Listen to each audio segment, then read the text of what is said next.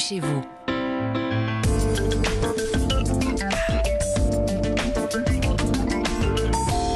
Comme tous les dimanches sur Europe 1, avant de feuilleter le JDD, coup de projecteur sur le logement, sur la maison. Bonjour Christophe Bordet. Chers amis, bonjour. Si j'étais président de la République, C'est un rêve.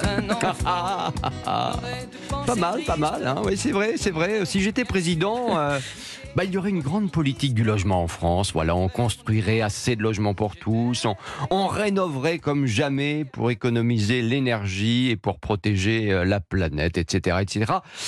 Mais vous Mhm. avez raison. Euh, non, mais je le lis euh, sur votre visage. euh, je ne suis pas président. Ben non, voilà, merci encore, de me le faire encore. remarquer.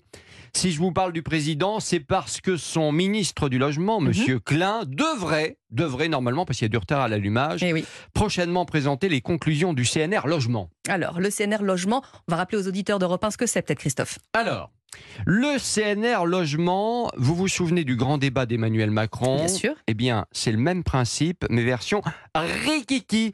Conseil national de la refondation, des sachants du secteur de l'immobilier qui ont beaucoup, beaucoup réfléchi pendant des semaines pour imaginer l'habitat des 30 prochaines années. Ah bah oui, ça ne rigole pas. Bref, un énième rapport sur le logement en vue et comme dirait Stéphane Fritz, le patron de Guillaume Immobilier, Après le record mondial du nombre de ronds-points, je pense qu'on va finir par tenir le record du monde euh, d'audit euh, sur le logement. Alors bon, c'est vrai que les rapports depuis 15 ans, il y en a eu un paquet. hein. Le rapport Repsamen, par exemple, le rapport de la Fondation Abbé Pierre, il y en a presque tous les ans. C'est vrai qu'on ne sait plus quoi en faire. Et hein. tous disent la même chose, hein, Christophe, Mm. évidemment, il faut plus de logements en France. C'est ça, avec de petites évolutions concrètes. Exemple sur le prix des terrains à bâtir, proposition du CNR par l'un de ses principaux acteurs, l'ancien député Michael Nogal. C'était cette semaine sur Europe 1. quand vous construisez, 20 à 30% du coût du logement, c'est le foncier, c'est le terrain. Euh, Aujourd'hui, ce qu'on veut faire, c'est par exemple encadrer euh, le foncier, comme on a encadré euh, les loyers à Paris et dans euh, plusieurs métropoles.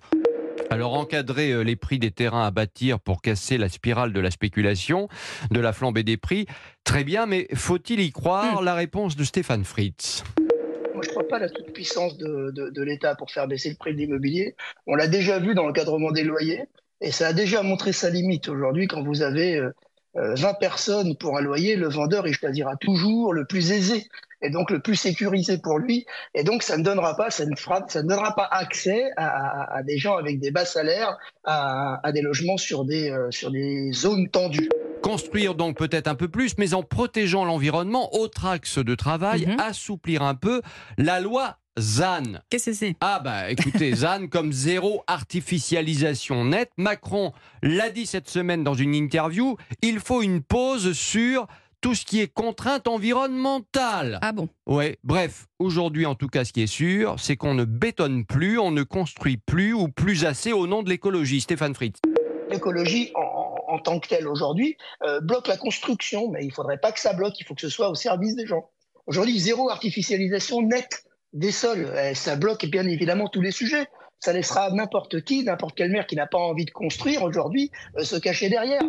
Alors, le problème tout ça, dans tout ça, Christophe, évidemment, c'est toujours pareil, hein, c'est trouver, trouver les sous, les caisses sont vides. Bah, Évidemment. Il y, a un peu de ça. Le président de la République, cette semaine, dans une interview, a dit que bah, le logement, euh, ça coûte un petit peu cher, là, justement, au niveau des, des aides.